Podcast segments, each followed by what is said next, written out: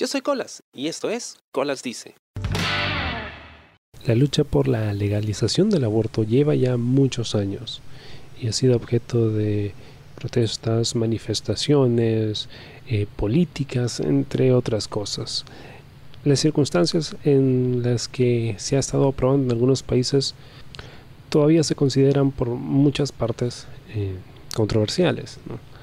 Están los grupos ultraconservadores y están los grupos ultraliberales. Y pues al parecer siento que se ha perdido un poco el foco de la discusión.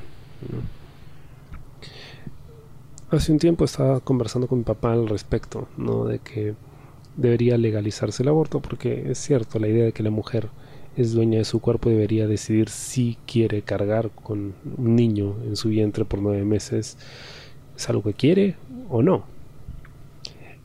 Em, y obviamente mi papá no está de acuerdo, porque a él le encanta darme la contra. E incluso cuando discutimos y se da cuenta que yo tengo razón, inmediatamente cambia el argumento como para hacer creer que lo que yo le estoy diciendo era lo que él dijo desde el principio. y yo me estoy copiando. Y simplemente yo le estoy dando la razón.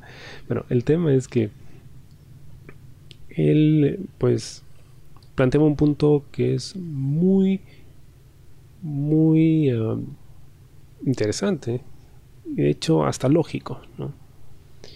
Porque él dice que cuando una persona queda embarazada, no es la mujer nada más que ha quedado embarazada, es el hombre también, ¿no? Porque sin el espermatozoide del hombre, la mujer no hubiera podido quedar embarazada, así que ese bebé es tanto de la mujer como del hombre. Así que, ¿por qué no podría el padre también tener, eh, pues, poder de decisión sobre ese posible aborto, en el caso de que la mujer quiera tenerlo? Y yo decía, bueno, me agarraba, ¿no? Como que, ah, sí, pues, ¿no? O sea, tiene razón.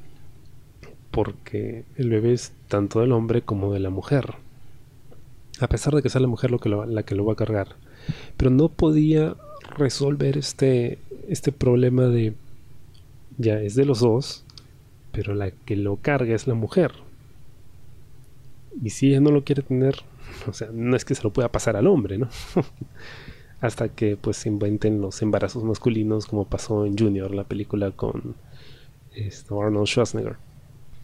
Y no fue sino hasta un par de días que estaba bañándome y de pronto empecé a pensar en esto y se me ocurrió una forma.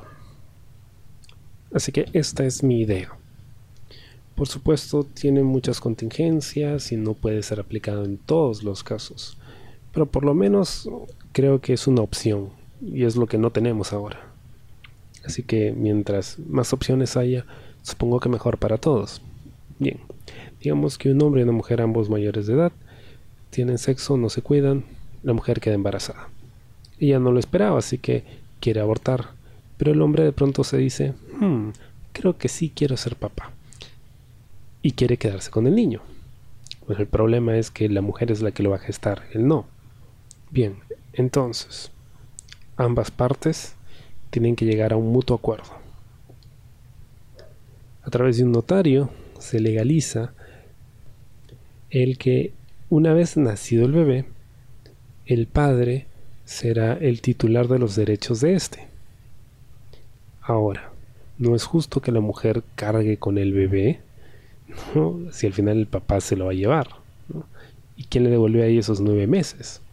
Bueno, Debido a que el padre es el que quiere tener el hijo y no la madre, entonces el padre va a tener que durante todo el tiempo del embarazo y probablemente uno o dos meses después, mientras hay un proceso de recuperación y todo lo demás, va a tener que darle una asignación mensual a la mujer, ¿no? que tiene que ser el porcentaje de una unidad impositiva tributaria, una UIT. Entonces con este dinero pues la mujer va a cuidar de ella, va a cuidar del bebé, va a ir a todos sus controles, el padre va a tener que costear pues los gastos hospitalarios. Pero eso sí, desde antes de que pues empieza a desarrollarse el embarazo, en el documento se estipula de que una vez nacido el bebé la madre no va a tener ningún derecho sobre esto. Así que si se encariña, piña, ¿no? bueno, ya tendrán que resolverlo ellos después de. Pero la idea es precisamente esa. O sea, si el padre lo quiere, ok, tú te lo vas a quedar, y es tu responsabilidad. Pero como tú no lo vas a gestar, o sea, vas a tener que costear los gastos de la gestación. Más o menos como si fuese un vientre de alquiler. La idea de esto es que, para empezar, no saltamos directo al tema del aborto. Porque, bueno, supongo que las vidas importan, entonces tratemos en lo posible de conservarlas. Segundo, eh, la mujer está siendo compensada, no le estás obligando porque ella aceptó el trato eh, y está recibiendo una compensación económica y pues se está costeando todo de forma de que el proceso sea lo más seguro posible. Y tercero, pues el padre pues cumple su objetivo, ¿no? De tener un niño y pues él es el titular de los derechos, así que no va a tener que pagar manutención a terceros ni nada de eso. Él se tiene que hacer cargo de la criatura.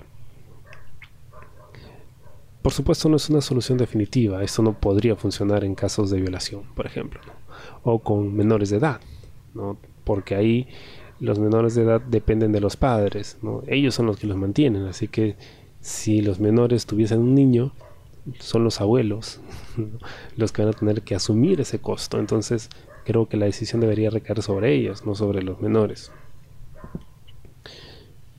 En fin, les dejo esta idea. Creo que es bueno eh, reconocer que los hombres también tenemos cierto derecho, ¿no? Porque sea, es parte de nosotros. no es que la mujer lo gestó de la nada y yo sé que las mujeres luchan mucho por el derecho de poder abortar ¿no? y ser dueños de su cuerpo y eso me parece completamente válido.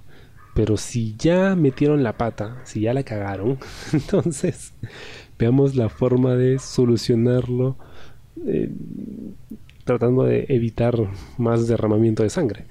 Así que creo que es una forma civilizada. ¿no? Em, podría funcionar como un tema interno de cada pareja, sí, podría ser, pero creo que es importante que haya una legitimidad, de que esta opción sea válida ante el gobierno. Em, no es la única opción, obviamente.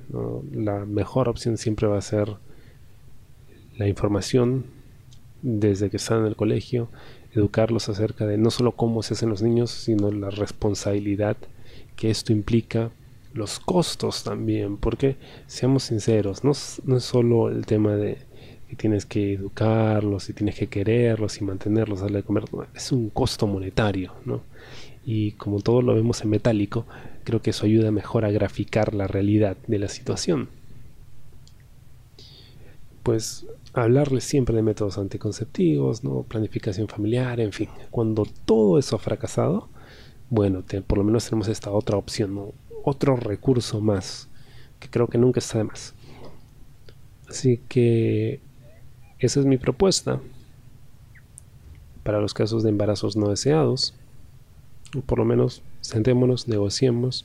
Si estamos todos de acuerdo, bien, se continúa con el embarazo. Si no, bueno, ¿qué queda? Y ya. Espero te haya gustado esta propuesta y el programa de esta semana y conmigo será hasta la próxima. Yo soy Colas y esto fue Colas Dice. Chao. ¿Te gustó el programa? Sí. Suscríbete y comparte.